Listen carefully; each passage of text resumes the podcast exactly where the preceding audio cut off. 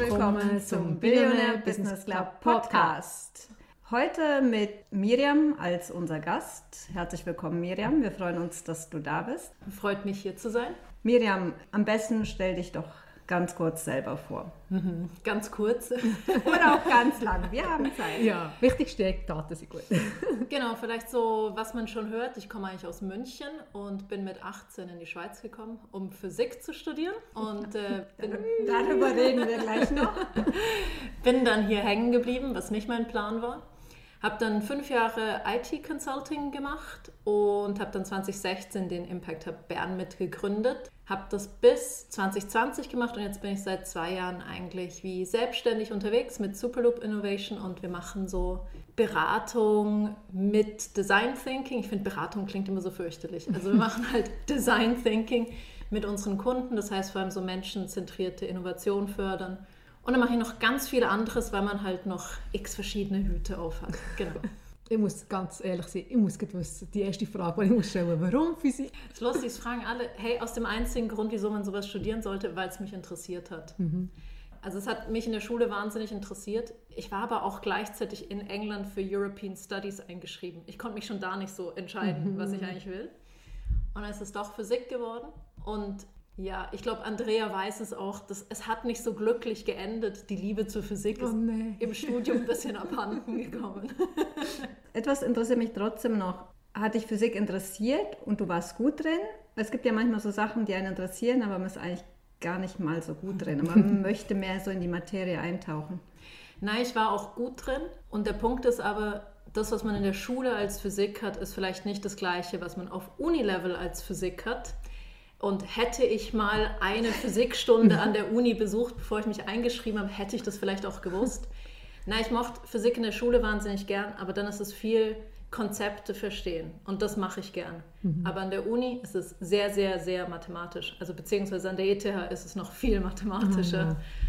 Und da bin ich einfach an mein so Limit gekommen, wo ich auch wie feststellen musste, okay, das kann ich und so ab dem Punkt checke ich es auch wie nicht mehr das ist das Deprimierende, wenn man an der ETH studiert. Man trifft viele, viele Menschen, die sehr viel schlauer als man selbst sind. Ja, aber ich glaube, der wichtige Punkt ist realisieren, wenn es für dich gut, also weißt, genug ist und sagst, okay, bis hier ist es gut gewesen und jetzt äh, muss ich sagen, du bist fein, selbst reflektieren, du kennst so ein bisschen, auch ein bisschen Grenzen und sagst, mhm. okay, so weit habe ich mit zu Post. Meine ETH ist ja nicht irgendetwas, wo man so ein schnell aus dem Ärmel schüttelt? Ja, es ist auch so gewesen, ich habe es trotzdem fertig gemacht, weil ich auch im Studium mir dann gedacht habe, ich weiß auch nicht, was ich sonst machen soll. Oder ich mhm. dachte, ich mache es mal fertig und überlege dann weiter.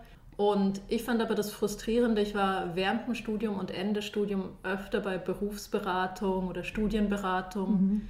Und die haben dann immer gesagt, so ja, wenn du dieses Physikstudium hast, es wäre schade, das wegzuwerfen. Ich so, habt ihr mir nicht zugehört? Ich finde es nicht lässig. Oder ja, und dann aber wird sich vielleicht mehr so der Maschinenbaubereich oder die Automobilindustrie interessieren. Ich so, nein, nichts davon. Mhm. So.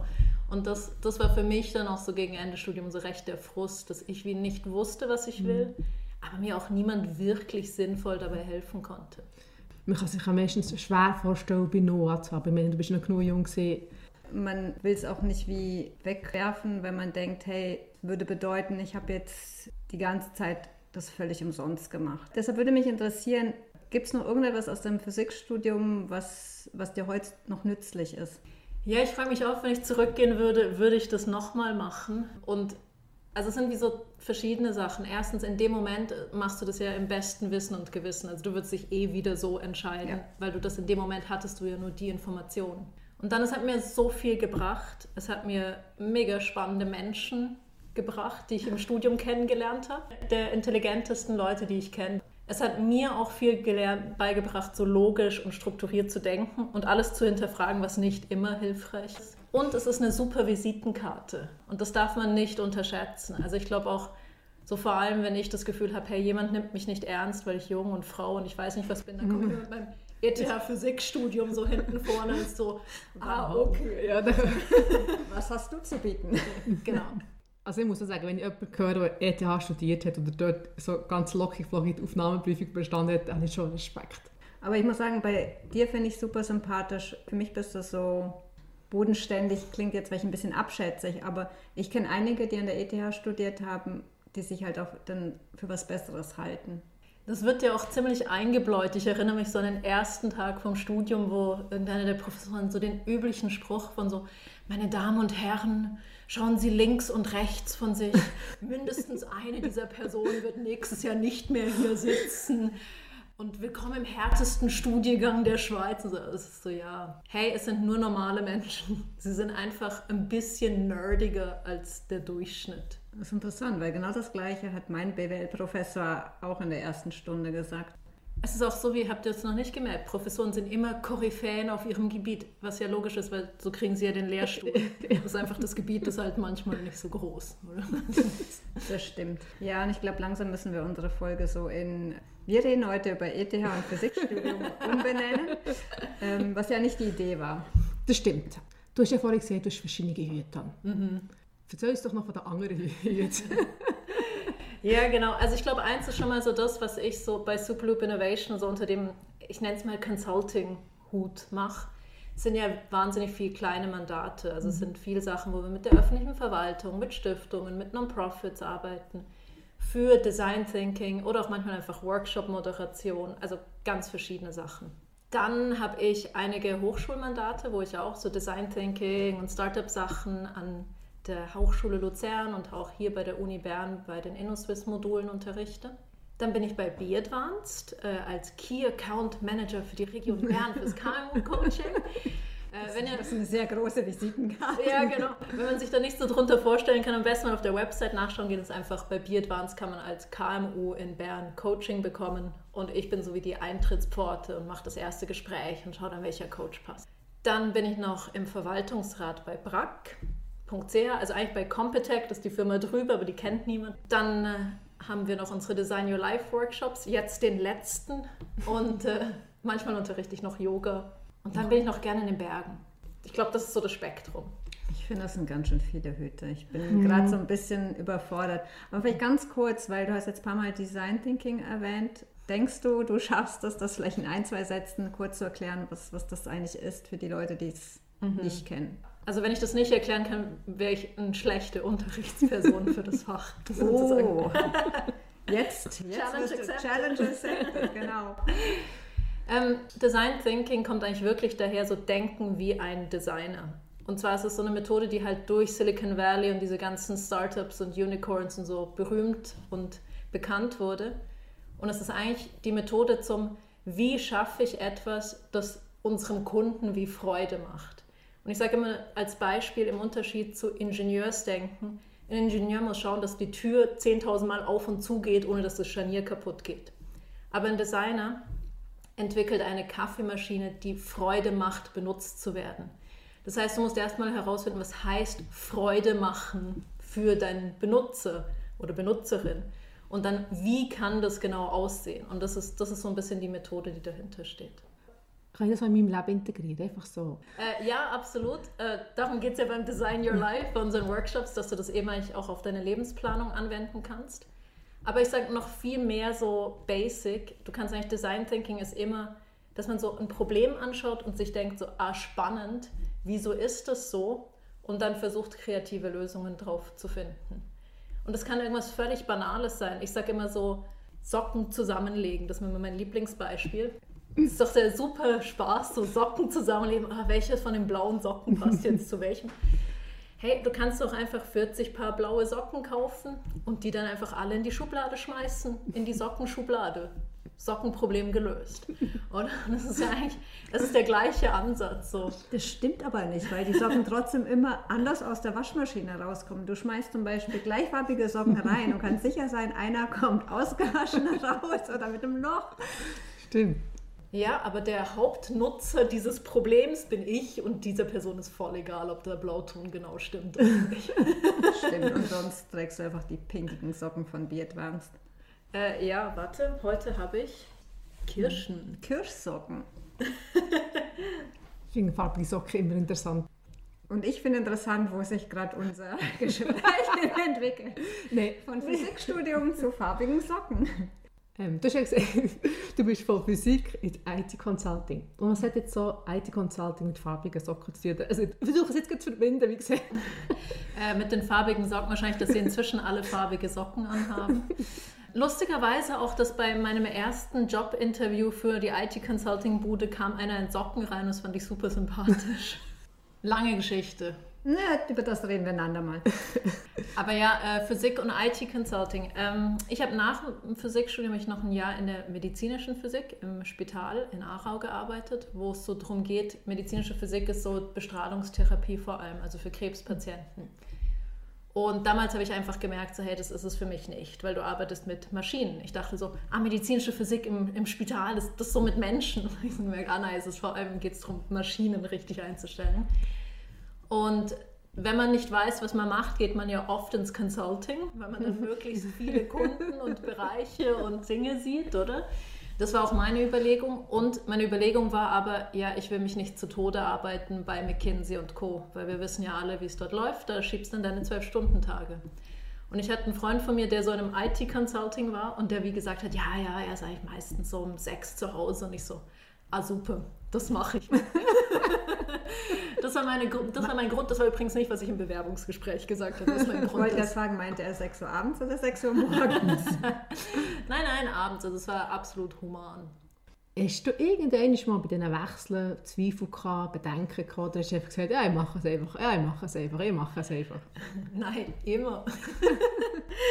ähm, hey, es war eigentlich, bis wir den Impact Hub gegründet haben und der Impact Hub wirklich lief, dachte ich einfach, hey, ich bin unfähig für diese Arbeitswelt. So, mhm. Also bevor, ich, bevor wir den Impact Hub gegründet haben, hatte ich auch gerade schon gekündigt. Also ich hatte schon gekündigt, bevor sich die Gelegenheit ergeben hat. Mhm. Und einer meiner Pläne war, hey, ich gehe mal auf die Schweibenalb, die haben ja da so ein bisschen so eine Hippie-Community und man kann dort einen Monat lang leben und mitarbeiten, einfach zum Gucken, okay, wenn ich nicht für diese Welt geschaffen bin und darin mich nicht zurechtfinde, vielleicht muss ich einfach Aussteiger werden, oder? Mm. Und dachte ich, okay, dann, dann teste ich doch mal das, vielleicht ist es ja das. Also nein, wirklich. Das war es auch nicht. ich bin nie dazu gekommen, weil dann der Hub dazwischen kam. Aber nein, davor, ich dachte wirklich so, hey, irgendwie, ich bin zu dumm für Physik, äh, dieses IT-Zeug, es hat mich, IT hat mich einfach nicht interessiert, oder? Das war wie das Problem bei der Sache. Ich erinnere mich noch genau, ich hatte so ein Mitarbeitergespräch mit einem Chef von mir und er war wirklich ein guter Chef. Und ich so zu ihm so, hey, ich habe einfach ein bisschen ein schlechtes Gewissen, ihr verkauft mich hier immer so als Projektleiter, aber ich habe doch nicht wirklich Ahnung von IT. Er so, Miriam, ist kein Problem. Suchst dir einfach ein Thema in der IT und liest so zehn Bücher dazu und dann bist du Experte. Und ich dachte so, zehn, ich würde nicht eins dazu lesen. und das war auch so ein Moment, wo ich wusste, so, ich kann nicht in dieser IT-Bubble bleiben und wo ich dann recht bald danach eben beschlossen habe zu kündigen, um mal wirklich zu gucken, was kann es sonst noch sein. Mhm. Weil ich hatte davor schon mal den ersten IT-Consulting-Job gekündigt mit dem großen Ziel, was anderes zu machen. Mhm. Aber ihr wisst es ja auch, dann bewirbt man sich und kriegt genau nur die Sachen eine Einladung für das, was man schon mal gemacht hat. Mhm. Und alles, was ein bisschen links und rechts ist, hast du ja kein Track Record. Das heißt, da kommst du gar nicht ran. Mhm. Ja. ja, das fand ich auch mal sehr frustrierend. Weil man denkt sich so, ja, okay, ich habe es gemacht und ich habe es vielleicht auch die Zeit lang gern gemacht und ich habe es hoffentlich auch gut gemacht, aber es ist nicht mehr das, was ich machen will. Ich mich vorhin gefragt habe, um jetzt vielleicht doch noch mal so mal kurz auf dein ETH-Studium zurückzukommen und dann ähm, IT-Consulting und dann vielleicht oder vielleicht nicht Hippie-Aussteigerleben äh, und dann den Impact habe. Hattest du manchmal auch das Feedback von Leuten, die gesagt haben, Miriam, quasi, du schmeißt jetzt gerade deine Zukunft weg oder du machst jetzt eigentlich nur noch Schritte rückwärts, äh, weil von der ETH jetzt kann es nur noch bergunter gehen? ähm, ich glaube, das ist das, was ich vorhin erwähnt habe bei der Studienberatung. Das war sehr das, was sie mir vermittelt haben. Es war wie so, ja, wenn du das ETH-Physikstudium gemacht hast, musst du was damit machen es ist ja auch so, du kommst aus diesem Studium raus und denkst eigentlich alle anderen, die nicht theoretische Physik, also ich habe ja schon nicht theoretische, sondern Experimentalphysik gemacht, man ist schon ein bisschen dümmer. Und alle anderen sind ja wirklich so Fußvolk. ähm, ja und nein, ich meine, ich hatte es, glaube ich, schon und ich glaube, ich hatte auch immer wieder diesen Punkt, wo es aber vor allem darum ging, was ist das für ein Status, was das hat. Ich glaube, wenn du was ähnlich, aber anderes machst, es muss ja nicht Physik sein, aber es muss irgendwas sein, wo du so den, den gleichen Status wie dranhängen hast, wo du bist wer. Ich glaube, das hatte ich schon sehr in mir drin und das habe ich auch gemerkt. Ich habe gemerkt, im Nachhinein, so rückblickend, das habe ich erst danach gecheckt, wie bevor ich den Sprung zum Hub gemacht habe, habe ich wahnsinnig viele Gespräche gesucht mit Leuten, die so einen Bruch im Leben gemacht haben. und was ganz anderes gemacht haben mit weniger Prestige oder mit weniger Lohn. Und ich habe erst im Nachhinein gecheckt, dass ich wie rausfinden wollte, hey, wie ticken die, wie machen die das? Und ich habe es damals nicht selber durchschaut. Und es war auch so, also ich glaube auch im IT-Consulting, ich glaube auch immer noch, die Leute wollten mich gern so, so das Thema so Frau und Jung und ETH und Physik und IT und so, oder? Ich hatte, glaube all die Förderer, die ich hätte brauchen können, um irgendwo hinzukommen. Aber es bringt dir ja nichts, wenn es dich ankackt. Die Frage ist, macht es dir Spass? Eines ja. der grössten Fragen, die man sich immer wieder stellen muss im Leben, finde ich. Also ja, und vor allem auch die Konsequenzen ziehen, weil es gibt ja auch viele, die sagen, ja, eigentlich macht es mir keinen Spaß, aber ich habe das jetzt, und alles ist Prestige super. ist mir wichtig, ich verdiene gutes Geld, mhm. äh, ich habe jetzt die ganze Zeit studiert, das will ich nicht wegwerfen oder ich bin jetzt schon zehn Jahre auf dem Job, das kann ich doch, das kann ich doch jetzt nicht wegwerfen. Ich glaube, das ist ja auch etwas, was du versuchst den Leuten zu vermitteln, auch rasch diese Veränderung zu machen also aus diesem ganzen Design Your Life, immer wieder was Neues auszuprobieren mhm. und zu testen, was ist es denn, was ich will und was mir Spaß macht. Genau, ich meine, aus dem ganzen Frust heraus ist ja eigentlich das Design Your Life wie entstanden auch, oder dass wir überhaupt die Workshops angeboten haben. Ja, das, was du sagst, wie aus dem auszusteigen, im Wissen, dass es auch nicht für alle möglich ist oder nicht zu jedem Zeitpunkt möglich ist. Und dass es halt dann vielleicht ist, okay, wie kann ich den Brotjob halt wirklich auf so das Minimum schrauben oder so gestalten, dass es halt mich nicht auch noch sonst stresst. Oder ich sage nicht, jeder soll in seinem Job seine Erfüllung finden. Das ist einfach nicht für jeden realistisch. Aber vielleicht kann man sich ja dann so arrangieren im Leben, dass es einen nicht, nicht belastet oder dass man es nicht mit heimnimmt. Wie ist deine Erfahrung denn? Hast du gesagt, zwischen Mann und Frau? Gibt es dort Unterschiede, was das anbelangt? Weißt du, sagen, hey, ich bin jetzt diesen Weg gegangen, jetzt kann ich, äh, aber jetzt merke ich, hey, das ist nicht mein Ding und das, was ich wollte, ist eigentlich eine 180-Grad-Wende oder so. Hey, ist spannend. Das habe ich mir noch nie überlegt, ob es da in dem, dem Bezug äh, einen Unterschied gibt. Ich glaube, was der Unterschied ist, ist tendenziell, hey, immer tendenziell, weil immer wenn wir von Männern und Frauen sprechen, dann, ich kann dir auch immer zehn Gegenbeispiele Ja, ja, das ist schon krass, Chef. Das ist, das ist ja so. Aber ich glaube, bei Männern ist einfach tendenziell eher das Gefühl von, ich kann das.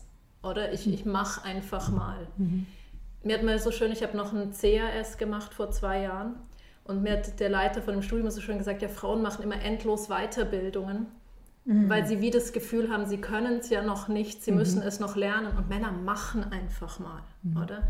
Und ich glaube, das ist schon sehr, sehr so das, was ich merke, was der Unterschied ist. Gleichzeitig, Frauen haben halt einfach aufgrund ihrer Biografie und meistens Muttersein und so viel mehr Veränderungen im Leben, die einfach eh passieren. Das heißt, Frauen haben tendenziell eher, also weißt du, sie definieren sich auch weniger über den Job. Ob das jetzt was Gutes oder was Schlechtes ist, ist nochmal eine ganz andere Diskussion. Mhm. Aber ich glaube deswegen, sie haben halt auch einfach sowieso mehr Veränderungen in ihrem so Lebenslauf. Ich habe mich halt gefragt, ob sie dann nicht auch aufgrund dieser Veränderung, die wir Frauen sowieso in unserem Leben haben, es uns nicht leichter fallen sollte, mit Veränderungen umzugehen. Weil ich habe auch so ein bisschen den Eindruck, Frauen hadern damit, Veränderungen zu kreieren. Ich glaube, sie hadern mit dem Risiko, oder? Aber ich glaube, wenn du es wie am Ende von so der Berufslaufbahn anschaust, sind ja Männer wie völlig überfordert oft, wenn es um Ruhestand geht, weil sie wie gar nichts mit sich anfangen können. Während Frauen schon immer auch so das Nebenberufliche gepflegt haben und halt dann wie ihre Freundin haben und ihre Hobbys und die Sachen. Mhm. Also ich glaube, da sieht man es dann wie so, da haben die Frauen wie nicht so Mühe damit, dass es jetzt sich halt wie in eine andere Phase übergeht. Und ich glaube, vorher ist halt einfach schon so, tendenziell sind Frauen einfach weniger risikofreudig als Männer. Aber ich glaube halt viel auch aus dem heraus, dass Männer das Gefühl haben, es kommt schon gut, ich kann das ja. Das würde aber bedeuten, dass Männer naiver sind, weil sie davon ausgehen, ich kann das, ja, das wird schon gut. Ja, ich habe mal, äh, ich, ich, lese ja gerne sehr viel und höre 10 Millionen Podcasts, deswegen ich habe immer so random Wissen, das, das man aber gerne nachschauen kann, weil ich mir, bin mir immer nicht sicher, ob ich das nicht in meinem Kopf einfach mir dann irgendwann so zurechtlege, wie es für mich passt. Aber ich glaube zum einen, dass ich mal gelesen habe, in so positiver Psychologie, dass wenn man sich selber realistisch einschätzt, ist man eigentlich leicht depressiv. So, 90 Prozent der Menschen halten sich für überdurchschnittlich gute Autofahrer. Oder? Und deswegen, ich glaube, es ist ja wie, wir müssen uns überschätzen, damit wir überhaupt irgendwo hinkommen. Und wir Frauen sind einfach schlechter darin. Also inklusive mir selbst. Ich sehe mich leider immer sehr kritisch. Das ist sehr deprimierend. Das sollte man, man sollte sich selber nicht zu realistisch betrachten. Mit Fantasy-Version von ihm selber. Das bin ich. Und manchmal auch mit ein bisschen mehr Humor. Aber darum finde ich es wichtig, solche Gespräche auch zu haben, dass man jemandem anderen auch mal den Spiegel halt vorhalten kann und sagen, also jetzt verkaufst du dich zum Beispiel unter Wert oder du mhm. kannst das. Weil ich glaube das auch, wir Frauen haben schon Schwierigkeiten damit, uns, ich will auch schon was sagen, realistisch einzuschätzen. Wir sind so ein bisschen die Tiefstapler der Nation. Deine Realität, wie du die wahrnimmst, und die Realität, wie ich die wahrnehme, es sind so grosse Welten, dass es relativ schwer ist, dort können zu sagen, ja, sich realistisch anzuschauen. Ich gehöre auch zu denen, ich bin auch zu denen, ich muss noch etwas mehr wissen, ich muss noch mehr, noch mehr Bücher lesen oder der Team, die noch, das ist, dann kann ich es dann, kann ich es dann anwenden, ich gehöre auch zu dieser Kategorie. Was ich auch ein bisschen lernen für mich ist, den Spassfaktor zu finden, die Neugier, eben auch gesehen, wieso ist es so oder was interessiert mich denn so dran? Und ist das, das Spiel mit sich selber eigentlich, so das Gewungene zu finden, wo man sagen ja, das ist das, was mich eigentlich antreibt. Ist nicht motiviert, aber, aber wie du gesagt hast, hast du gesagt, ah, interessant. Das war ja so die Frage, gewesen, oder die Aussage mhm. ist interessant, ah, was könnte man da machen, was könnte man das machen. Und ich glaube, das ist das, was bei Frauen viel weniger vorhanden ist als jetzt bei Männern. Mhm. Und ich glaube, also vor allem, ich meine, bei meinem Job, so wenn du so Consulting machst, eigentlich oder auch in jedem Job, es gibt immer das erste Mal, wo du irgendwas machst, oder? Das mhm. erste Mal, wo du einen Workshop zu dem Thema machst oder in dem Bereich oder mit dem Kunden oder was auch immer. Und es ist ja immer, du wirst ja gerade dafür bezahlt, dass du der Experte darin bist, was du in dem Moment einfach noch nicht bist. Mhm. Aber du wirst es nur, indem du es machst, ja, genau. oder? Ich meine, das ist ja das übliche Paradox. Und mir hilft es halt dann einfach, in die Rolle zu schlüpfen. Das ist ja nicht so, das ist ja nicht, dass du dich verrätst. Du bist immer noch du. Aber du bist halt jetzt in deiner Rolle als professioneller Mensch, wo du halt dann einfach ein anderes Auftreten hast. Und, und wie ein, ich meine, so wie du mit, mit einer guten Freundin bist du anders als mit einem Business-Partnerin, oder? So mhm. Geschäftspartnerin, Kunden, was auch immer. Du verhältst dich anders, du benutzt andere Worte und mhm. einfach sowieso, ja, das ist jetzt nicht Miriam, die ich vor zehn Minuten im Spiegel gesehen habe und sich gedacht, oh mein Gott, was mache ich hier? Sondern das ist jetzt halt einfach die Miriam, die, die gerade dafür bezahlt wird, das hier unter Kontrolle zu haben. Und dann, ja, dann, dann geht es ein bisschen einfacher. Und sonst muss man halt zwischendrin noch mal kurz auf die Toilette gehen und denken, was mache ich hier? Und dann wieder Okay. hast, hast du auch als Mantra, weißt du, wo du sagst, so etwas, oder so ein Ritual, das du immer machst, bevor du so in eine Rolle musst schlüpfen, denkst, okay, jetzt bin ich die Miriam, jetzt bin ich die Miriam, also, wenn du privat bist, bist du auch einfach Miriam, du musst kein Mantra haben. Hoffe ich mal oder so. Wäre vielleicht auch noch hilfreich. Nein, nicht wirklich, aber ich, ähm, ihr kennt sicher von, von Amy Cuddy den TED-Talk zu so, zu so Körper, ähm, na, Deutsch, ähm, so, so wie deine Körpersprache dich selbst beeinflusst. Mhm. Mhm. Genau, und sie macht ja so sehr dieses Power-Posing. Mhm. Und so lächerlich es ist, aber es hilft halt einfach, dass du wirklich so deine Füße am Boden spürst, dass du einatmest und ausatmest. Aber ja, ich vergesse es auch hundertmal und dann ist einfach... Irgendwann bist du einfach routinier und kannst es einfach. Fake it till you make it. Nein, es ist, es ist ja nicht... Es ist ja nicht Lügen, es ist ja nicht was Falsches machen, es ist einfach wie Neu programmieren? Ja, es ist einfach wie, wenn ich sage, wie Theater spielen, dann klingt es halt auch wie, wie was Fake. Mhm. Aber letztendlich, ich meine, du hast ja immer ein Gespür dafür, was ist jetzt angebracht und was nicht. Und es ist einfach ein Aspekt von dir, den du halt mehr hervorholst und einen anderen, den du halt jetzt in der Situation halt zurückschraubst. Ja, ich meine zum Beispiel, ich als ich bin so mega nah am Wasser gebaut, oder? Aber es gibt einfach x Situationen, wo das nicht hilfreich ist, wenn ich da jetzt in Tränen ausbreche. Verwaltungsrat, Verwaltungsrat sind sowieso. Genau irgendjemand kritisiert mich, ist wie so, oh nein. Es geht nicht, oder? Es geht nicht. Das heißt, du nimmst einfach den Persönlichkeitsanteil und mhm. lässt ihn halt mal kurz vor der Tür. Aber viele können das nicht. Ja, hey, das ist so ein schwieriger Punkt, finde ich. Mhm. Weil also es gibt so Sachen von dir, die kannst du ja auch nicht leugnen und die kannst du auch nicht nicht zeigen. Problem ist ja mehr, was macht das mit der anderen Person? Und es ist halt, wenn du anfängst zu heulen, ist es halt einfach ein Zeichen von Schwäche, immer noch, oder? Und wahrscheinlich der anderen Person auch unangenehm. Der weiß, der, vor allem der, weiß dann sicher nicht, wie damit umgehen. Es könnte aber natürlich auch eine Frau sein. Natürlich. Wir wollen ja jetzt hier keine Nein. Klischees bedienen. Hey, und manchmal ist es halt dann einfach dazu zu stehen und, und dann aber halt auch wie nicht sich damit unwohl zu fühlen, sondern wenn man wie damit stehen kann und sagen kann, so hey, das hat mich jetzt getroffen und so und wie easy damit umgeht. Meistens macht man das Problem nur schlimmer, wenn man sich selbst so unwohl dabei fühlt. Ja, genau. oder wie gesagt, das ist peinlich. Aber mhm. eigentlich ist es nicht peinlich. Ich finde, das ist oft einfach auch eine natürliche Reaktion, weil wenn dir jemand was sagt, was dich wirklich trifft, dann ist es wie Also für mich ist es einfach eine menschliche Reaktion, wenn dann vielleicht jemand anfängt zu, zu weinen. Genau, wenn es dir selber nicht peinlich ist, dann wird wahrscheinlich die Situation auch nicht peinlich. Aber den meisten von uns ist, Ist es es peinlich, peinlich, ja. und dann wird die ganze Situation völlig komisch. Ja, das stimmt. Was mich so interessiert ist, wie hast du vermerkt, oder wie, ja, wie hast du vermerkt, welche Persönlichkeit woher passt? Ich glaube, am meisten merke ich es, sagen wir mal, in so Bühnensituationen. Eigentlich bin ich an sich ein fürchterlich schüchterner Mensch. In ganz vielen Kontexten. Für mich ist das Schlimmste, was es gibt, ist, wenn ich jemanden so Cold Call mäßig oder auch einfach nur jemanden, den ich nicht kenne, anrufen muss. Also hey, ich habe vorgestern musste ich so einen schwierigen Call machen, wo ich eine Offerte nachverhandeln musste. Ich bin davor eine Dreiviertelstunde lang im Haus irgendwie irgendwas machen, putzen, aufräumen gegangen, bevor ich die Person angerufen habe. Und für mich ist es aber zum Beispiel, sobald ich wie vorne stehe auf einer Bühne oder Yoga-Unterricht, es wird automatisch, wird meine Stimme lauter, meine Gesten werden größer und da ist wie das erste Mal, dass ich es wie bewusst wahrgenommen habe, dass du halt wie in eine Rolle schlüpfst. Und dann habe ich es einfach wie irgendwann gemerkt, dass ich das ja automatisch mache und einfach angefangen, mehr zu realisieren, was ich wann wo mache. Dass ich zum Beispiel in einem Meeting dann wie finde, so, boah, ich muss jetzt mal wieder hier meinen Platz markieren, ich sag mal was, oder? Und dann wie so gemerkt, so, ah, ah, spannend, ah, das ist, was ich hier gerade mache. Und dadurch ist mir wie bewusst geworden, habe ich auch, wenn es einem bewusst ist, kann man anfangen, damit zu spielen. Das heißt nicht, dass es mir immer, dass es immer funktioniert, oder? Manchmal bin ich unpassenderweise ich. Nein, Nein ich, letztendlich bin ja immer ich, oder? Aber es ist halt, man merkt, das, ihr kennt es doch sicher auch, manchmal vergreifst du dich wie im Tonfall in einer Situation. Und das ist ja genau das Gleiche. Manchmal vergreifst du dich einfach wie in so, ah, das ist jetzt wie irgendwas, das hat in dem Rahmen hier eigentlich nichts zu suchen. So, genau. Also du vergreifst dich wie in deiner Rolle.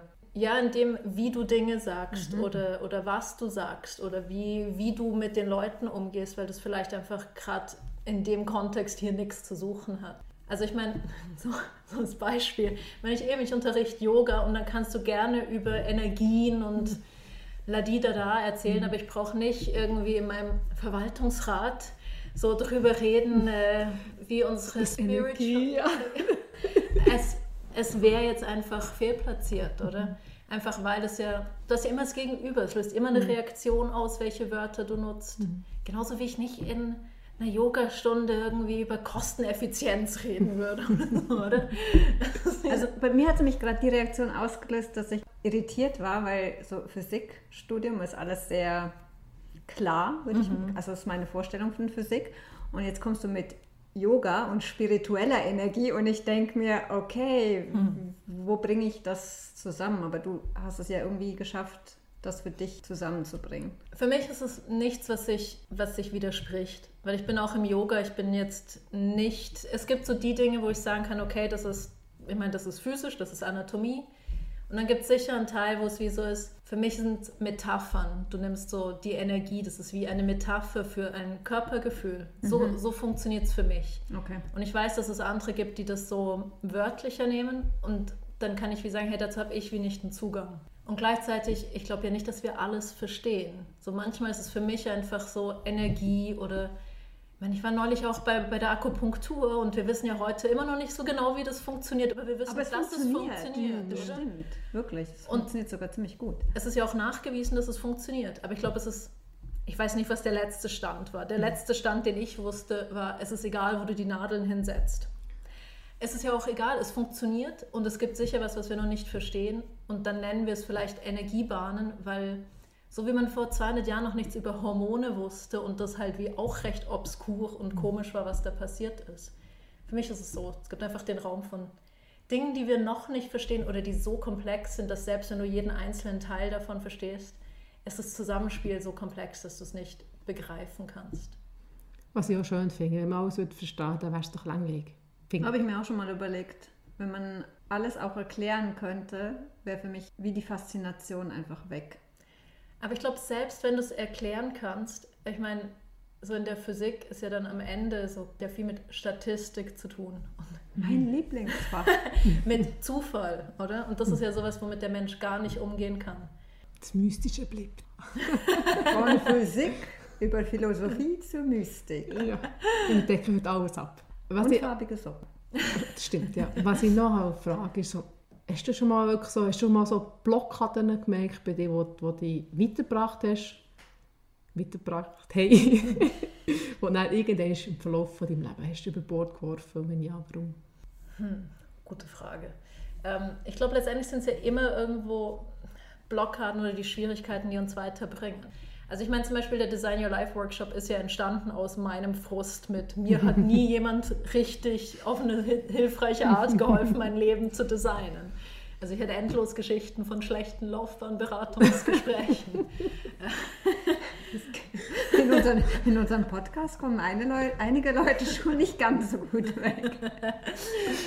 Deswegen ja, definitiv. Und ich glaube, es ist ja auch es ist ja immer so, du fängst an, dich mit den Dingen zu beschäftigen, die dir das Leben schwer machen. Mhm. Deswegen ja, absolut. Aber ich, ich glaube, jetzt so am Sonntagmorgen fällt mir nichts Konkretes ein. Vielleicht nachher. Deine Ziele, Vision und Träume. Würdest du sagen, die bauen aufeinander auf? Oder stehen sich die ein bisschen gegenüber, aber generell würdest du sagen, die Vision, die noch herrscht? Ähm, ja, ich habe im Fall keine Vision mehr. ja, ausgelebt, ja, alles recht im Leben, was ich will. ähm, nein, ich glaub, nein, nein, es ist, es ist für mich vielmehr, dass ich wie gemerkt habe, ich habe mich selbst ein bisschen mehr durchschaut in den letzten Jahren, weil alles, was ich geschafft habe, was ich wie so finde, was mega cool ist, was ich erreicht habe, so den, den Impact habe, so mitzugründen und aufzubauen. Jetzt auch die Dinge, die ich jetzt mache, das Verwaltungsratsmandat, es ist mir alles ein bisschen vor die Füße geworfen worden. Mhm. Aber im Sinne von, ich habe schon ein bisschen danach Ausschau gehalten, aber ich hatte nie den Plan, das zu machen. Ich wollte früher nie im Leben selbstständig werden, sondern den Impact Hub zu gründen, war ein völliges Himmelfahrtskommando für mich. Und deswegen habe ich irgendwann auch wie gemerkt, es gibt wie Dinge, die mich interessieren oder Menschen, die mich interessieren und dann gehe ich dem wie nach. Mhm. Und dann entstehen dabei Sachen. Und das für mich viel, funktioniert das viel besser, als so eine Vision zu haben, was mich eher blockiert, weil dann stresse ich mich die ganze Zeit, wie ich da jetzt hinkomme und was ich da machen sollte und dass ich noch nirgendwo bin und bla bla bla. Mhm.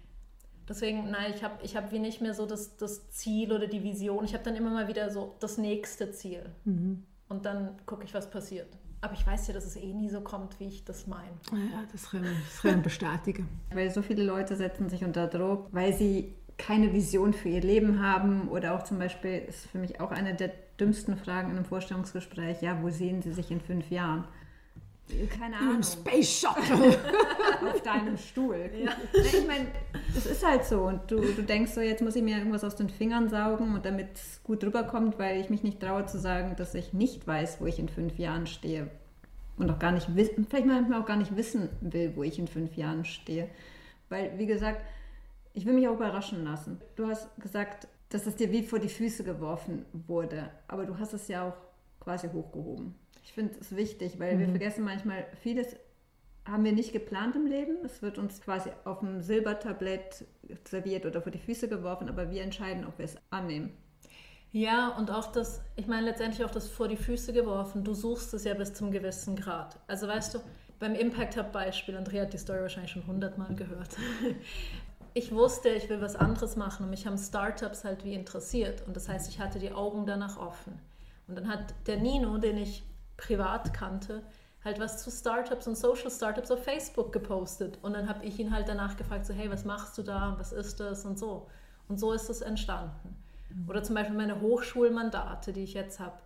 Ja, da kenne ich halt Sophie Bürgin, die auch bei den Inno Architects war und sie hat halt Hochschulmandate gehabt und ich habe halt gesagt, hey, ich fände es lästig, das auch mal zu machen. Und dann hat sie mich wie mitgenommen. Mhm. Also es ist ja nicht so, als wäre es wirklich einfach so passiert. Aber ich, also in dem Fall habe ich wirklich gesagt, ich will Hochschulmandate machen, das fände ich wie spannend. Aber ich habe jetzt nicht, das war nicht meine Vision, ich habe nicht drin hingearbeitet, ich habe nicht 100 Hochschulen geschrieben. Mhm so, ich habe es einfach so ein bisschen so in die Welt gestreut mit so dem groben Idee und das mhm. war's, oder? Und, und ich glaube, so entstehen halt viele Dinge. Ich meine, so bin ich in der Schweiz gelandet, weil ich auf dem Weg zur Schule in der U-Bahn mit einem geredet habe, der so der Schlauste, einer der Schlausten in unserem Jahrgang war. Und und er so, hat mich so gefragt, was ich mache. habe ich gemeint, ich weiß noch nicht so genau, was ich nach dem Abi mache. Und er so, ja, er geht an die ETH studieren. Und ich so, ah, die ETH hat noch nie gehört, aber wenn du dahin gehst, wird ja nicht so schlecht sein. so tust du ja eigentlich Visionen und Ziele erreichen, indem du eigentlich so gewisse Sachen teilst. Du sagst, hey, ah ja, Interesse zeigst und manchmal weiß man nicht, dass man Interesse hat, bis man es hört. Genau. Oder? Aber dass du dann schon dem, dem Impuls nachgehst, ist ja schon, ist schon ein grosser Schritt. Ja, und dann für mich hat es halt auch den Vorteil, wir, wir hatten es ja vorhin von den Männern mit dem großen Selbstvertrauen, dass sie das schon können. Ich habe das ja oft nicht. Und, äh, und mir hilft wenn Leute auf mich zukommen und mich um was bitten. Dann mhm. ist es ja nicht, ich habe mich nicht aufgedrängt, mhm. sondern ich wurde ja wie angefragt. Mhm. Und das hilft natürlich dann auch, dass man halt mal sein erstes Verwaltungsratsmandat annimmt, weil man so denkt, so ja, ihr habt mich ja gefragt. Ja, Ihr wisst, was du dich einlädt hier. Oder und das, deswegen hilft es natürlich auch. Deswegen sage ich auch immer so in unseren Design Your Life Workshops, wenn du nicht weißt, was du machen willst, dann versuche einfach wie den Dingen, die du spannend findest und vor allem den Menschen, die du spannend findest, wie in deren Umkreis, in deren so Dunstkreis zu sein und dann passiert es schon von selbst.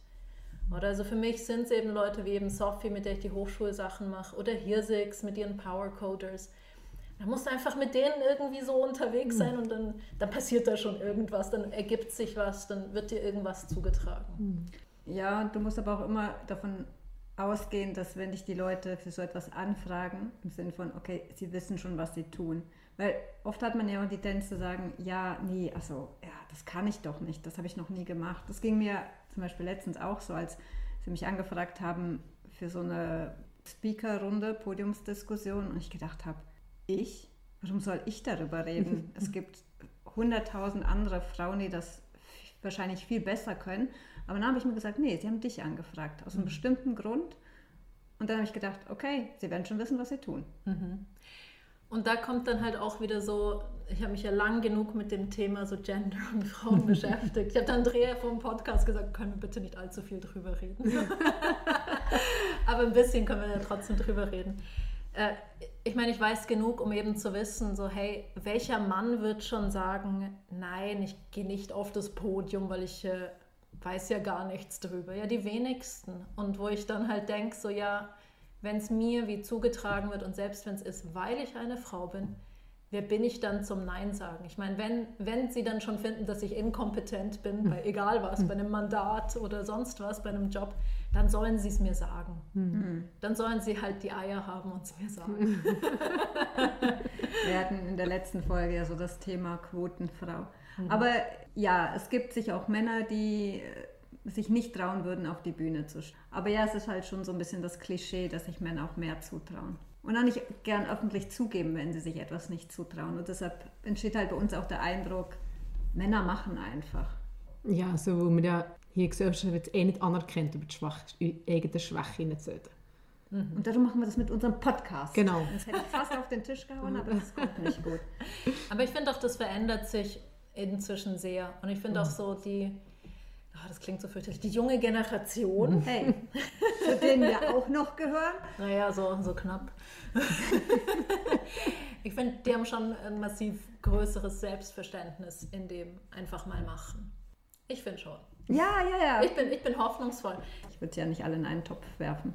Aber es gibt sehr viele engagierte junge Menschen. Aber ich sagen, um, für das, also meine, für das hat ja, wir haben ja die Entwicklung müssen machen wieder Vergleich machen, ja, stimmt oder stimmt es nicht. Und die vorherige Generation hat zum Teil Sachen müssen machen, wo es gar nicht anders möglich ist. Also, du kannst nur mit 50 kannst irgendwo einen ganzen Richtungswechsel machen, den du früher nicht hast können.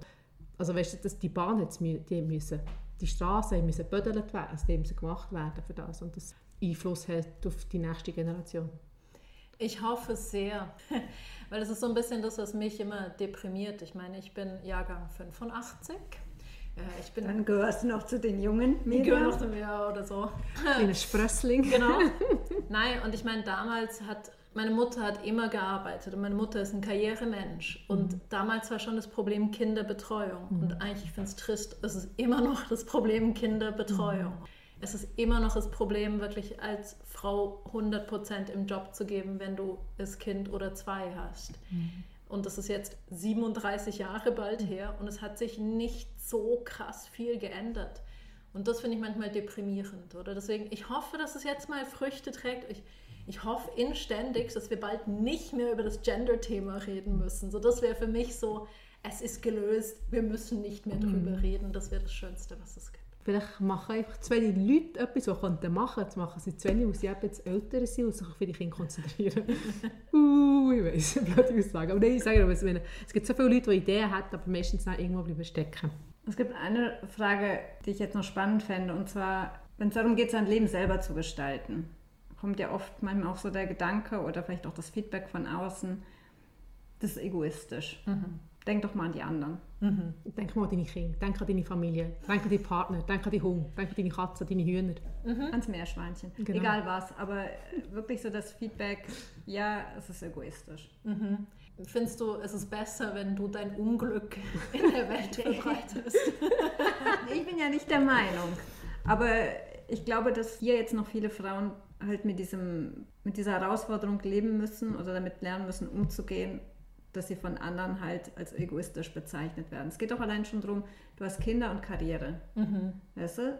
Ah. Ja, also hey, erstens so ein bisschen zurück zu dem, was ich auch am Anfang gesagt habe. Wir haben nicht immer die Freiheit, voll zu entscheiden, was wir gerade machen wollen mit unserem Leben, oder? Also das, das ist einfach Fakt. Wenn du jetzt gerade irgendwie in einer Situation bist, wo du gucken musst, dass am Ende des Monats halt Geld auf dem Konto liegt und du nicht die Möglichkeit nur die Ausbildung hast, dir deinen Job auszusuchen, ja, es ist wesentlich schwieriger, dein Leben selbst zu gestalten. Das will ich auch gar nicht so tun, als ob das irgendwie anders wäre. Aber die meisten von uns haben ja alle Möglichkeiten und machen es trotzdem nicht. Machen es trotzdem mhm. nicht. Und das ist halt wie die Frage, ist es, weil du dich selbst in den goldenen Käfig einsperrst von zum Beispiel deinem Gehalt oder deinem Status? Was ist es, was dich davon abhält? Oder ist es das, wie du in den Augen der anderen dastehst? Was auch immer es ist. Und ich finde halt wie so, ja, für mich ist das Beispiel, wenn du einen schlechten Tag hast und jemand auf der Straße braucht Hilfe, weil, ich weiß auch nicht, der Einkaufssack gerissen ist. Wenn du schlecht drauf bist, findest du doch auch so, hey, komm, it's not my problem. Mhm. Und wenn du doch gut drauf bist, dann findest du so, hey, ja, komm, ich helfe doch kurz.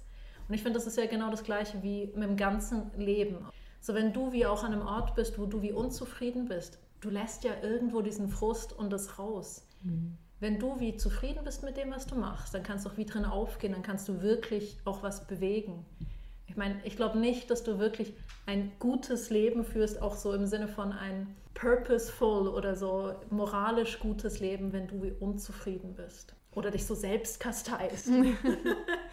Andrea sind ja Coaches oder, und jetzt muss ich lachen, weil jetzt kommen viele Leute zu uns und reden über, über ihre Sachen, die Mühe und Probleme und das ist jetzt die Erfahrung, die ich gemacht habe, viele hey, akzeptieren das. Die wollen das gar nicht ändern. Weißt, die, die wollen den Aufwand gar nicht erst machen, dass sie ein mega cooles Leben können haben Obwohl das steht eigentlich manchmal nur, also die Entscheidung eigentlich klein, ja, für die Zeichen, sage ich, die entscheiden sich dann schlussendlich so zu leben und sagen, hey, ich bin irgendwie das Opfer in dieser Situation. Ich, kann mhm. nicht, ich komme nicht raus.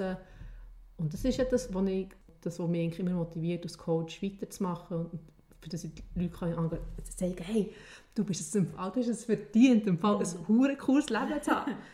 ja, aber viele haben auch Angst davor, weil sie haben sich halt in ihrem in ihrer Komfortzone wie eingerichtet. Klar, es ist nicht perfekt, sie sind eigentlich unglücklich, aber alles andere ist wie neu und, und unbekannt, diese, diese Angst vor dem Unbekannten. Und manche gehen in ihrer Opferrolle echt auf. Also. Es gibt jetzt so viele Sachen, die ich gerade auf das antworte. Okay. Los! Vielleicht so zwei verschiedene Sachen. Ich meine, das erste ist, glaubst du, das in der Opferrolle sein.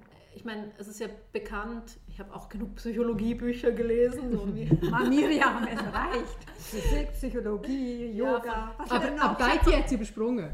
Ja, der Geiti hat sie definitiv übersprungen. Und von allem habe ich nur so Pseudowissen. So. so. Du Nein. Angeber. Nein, wirklich. Ähm, Nein, es ist ja so, dass wir, dass wir gern so die, das Negative, den Feind, den wir kennen, der ist uns lieber als den Feind, den wir nicht kennen. Mhm. Oder das heißt, auch all das, was so schlecht ist, ist es halt, ja, Komfortzone, weil du kennst das.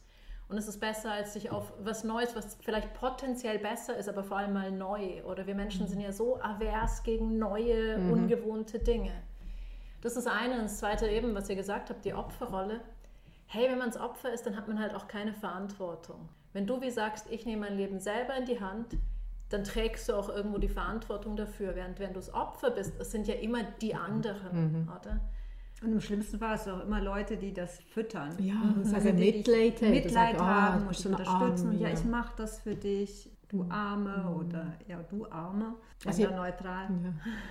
Arm, arm. Also weißt du, ich meine, ich meine, empathisch sein zu den Leuten ist okay. Wie die, die Dinge aber so umschwabbeln. Nein, was ich auch sagen ist ja gut, wenn du ein bisschen empathisch bist mit deinen Freundinnen und Freunden, aber weißt, irgendwie musst du ja doch auch mal können, wie Grenzen setzen, sagen, ja, wie, manchmal, wie lange willst du noch auf dem hocken? Ja, und ich glaube, das ist was, was ich halt, dadurch, dass ich in vielen von meinen Jobs und auch meinem Studium immer mit Männern zu tun hatte, was ich auch wie gelernt habe. Sie sind halt viel weniger problemfokussiert und viel mehr lösungsfokussiert. Mhm. Dass es dann halt wie so ist, ja, okay, und jetzt, was machst du jetzt damit? Mhm.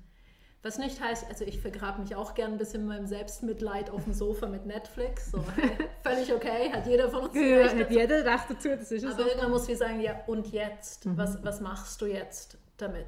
Sonst kommt Netflix. Also, also ist das so die, also ist das die Frage, die du dich jeden Tag ein bisschen stellst? Also weißt, oder das ist eine Frage, die du dir immer wieder im Leben stellst. Es hilft mir nicht, wie zu versumpfen in so eben in dem egoistischen Nabelschau. Es ist wie so, ja, ja, und eben, was machst du jetzt damit? Mhm. Vor allem, wenn du irgendwas wie, wenn du unzufrieden bist mit irgendwas. Es bringt ja nichts, wenn du dich noch 50 Mal drumherum drehst, mhm. wenn du jetzt weißt, dass das das Problem ist. Es ist wie so, okay, und jetzt, was machst du? Das ist so der, der alte, alte Satz von Love it, leave it or change it. Mhm. Und das ist halt, manchmal braucht es einfach wie eine lange Anlaufphase, mhm. bis du, bis du den Sprung wie schaffst, oder? Und ich glaube, da kann man sich wie nicht dazu zwingen, es schneller zu machen. Aber mhm. zu wissen, so, okay, letztendlich läuft es darauf hinaus, irgendwann musst du wie aufhören. Mhm. Und ich glaube, das ist auch wie für mich, es ist für mich so, dass wenn es wie nicht mehr Freude macht und mir nichts mehr zurückgibt, dann musst halt auch irgendwann gehen, weil nur so sind Sachen halt, kannst du sie erhalten. Also auch wenn du, soll ich sagen, du kannst schon Mutter Teresa sein, aber wenn es dir nicht, wenn es dir nicht irgendwas zurückgibt, das Mutter Teresa sein, dann kannst du das auch nicht auf Dauer aufrechterhalten. Mhm. Und ja. sonst musst du es irgendwie anders machen, damit es halt eben auch wieder was zurückkommt. Stichwort Mutter Teresa hat mich gerade zur Frage gebracht, gibt es Menschen, also Vorbilder in deinem Leben? Mhm, viele. Schön. Die restliche kommt, restliche kommt in der zweiten Folge. Nein. Ähm, Interview mit Miriam Teil 2. Heute reden wir über Vorbilder. Nein, ähm, weil ihr gerade so vorher gefragt habt, Bettina Hirsig ist zum Beispiel jemand, sie wohnt jetzt auch immer ganz meiner Nähe, jetzt sehen wir uns noch öfter. Und sie ist auch so jemand, sie fragt, sie stellt mir dann immer so Fragen, wo ich dann danach denke, so, shit, ich muss mehr Gutes tun in der Welt. Also ich laufe eigentlich aus jedem Gespräch mit dir raus und habe das Gefühl, ich muss jetzt mehr für die Welt tun. Ähm, und deswegen, ja, und ich finde sie und auch ein Gregor und was sie mit Power Coders machen, mega lässig. Und das sind für mich zum Beispiel so Menschen, die so das Herz am richtigen Fleck haben, aber auch die Füße fest auf dem Boden, um irgendwas zum Laufen zu bringen. Aber es gibt auch noch ganz viele andere. Aber es sind jetzt mal die, die mir als erstes in den Sinn gekommen Aber sind. Aber sympathisch, weil es sind Menschen, die auch hier am Hub sind und nicht irgendwo so, weiß ich nicht. Ein großer Bildschirm, gell, irgendwo. Genau, so weit weg von mhm. uns. Ja, aber ich finde es immer noch manchmal schwer. Also weißt du, wenn du dich nicht damit befasst, in der Schweiz schauen, wer das so ist, weißt du es auch nicht so, weil international, die sind viel präsenter bei solchen Sachen. Und also weißt du, ich meine, es gibt ja schon auch hundert andere Leute, die ich wie inspirierend finde. Ich finde auch Obama inspirierend, aber ich kenne ihn nicht persönlich. So, ich habe nichts davon. Ich weiß auch nicht, wer er wirklich mhm. ist, wenn ich mit ihm reden würde. Deswegen für mich ist ja mehr so die, die so in deinem Dunstkreis sind. Das ist wie cool, weil das ist ja auch attainable, wie man auf Englisch so schön sagt, was auch immer das Erreichbar. Auch. Danke, danke. Ja, aber stimmt schon. In der Schweiz ist aber auch die Tendenz man, man spricht nicht so sehr drüber. Dabei gibt es sehr viele Leute, die in der Schweiz auch was Größeres erreicht haben. Aber man sieht es nicht halt so oft, weil wir gehen viel weniger raus und sagen, hey, ich bin der oder die Größte, während so andere das quasi viel besser können. Aber ich glaube, für mich sind auch Vorbilder wie gar nichts Spektakuläres. Also für mich, ich habe so viele Menschen, die in verschiedensten Bereichen einfach Vorbilder sind, in wie sie das eine oder das andere handeln. Mhm. Und das kann so was Simples sein wie, keine Ahnung, jemand, der eine Frau, die alleinstehend über 40 ist und äh, so mega gut ihr Leben arrangiert mit Netzwerk und Freunden und so, weil ich meine, das ist ja ein Alter, wo alle mit Familie absorbiert sind und wo ich das wie irgendwie spannend finde, wie die Person das macht. Oder mhm. jemand, der immer mega den positiven Ausblick aufs Leben hat. Jemand, der sich trotz seinem crazy Startup mhm. nie stressen lässt, mhm. sondern immer in, ruhig bleibt. Und dann ist das für mich in dem ein Vorbild. Mhm. So für mich ist das viel wertvoller als irgendwie so so jemand Großes, weit entferntes mit viel Bling Bling drum. ähm, ich habe noch eine Frage, und zwar, vielleicht auch eine Abschlussfrage. Was würdest du deinem Jüngeren dir sagen oder mitgeben? Mit all deiner Weisheit. Jetzt in all diesen Büchern, die du gelesen hast. Die zehn IT-Consulting-Bücher, oder was? Die zehn Gebote der IT. Die zehn Gebote der IT. ähm, hey, ja, gute Frage. Ähm, Habe ich mich selber auch schon gefragt und ich denke mir dann immer so, wahrscheinlich gar nicht so viel. Ehrlich gesagt, einfach noch mehr Mist zu machen, noch mehr Blödsinn zu machen. Du wirst eh noch seriös genug, oder? Ich glaube einfach, das, es klingt immer so gut wie, ja, was würdest du dem jüngeren Ich mitgeben? Aber in dem Moment, du bist ja eh, du bist da, wo du bist und mit dem absorbiert, was gerade ist, in jeder Lebensphase. Was wird es dir wirklich bringen? So. Ich glaube, du würdest es ja eh nicht hören und aufnehmen können in dem Moment. Deswegen nichts. So, vielleicht auch so, mach noch mehr Scheiß.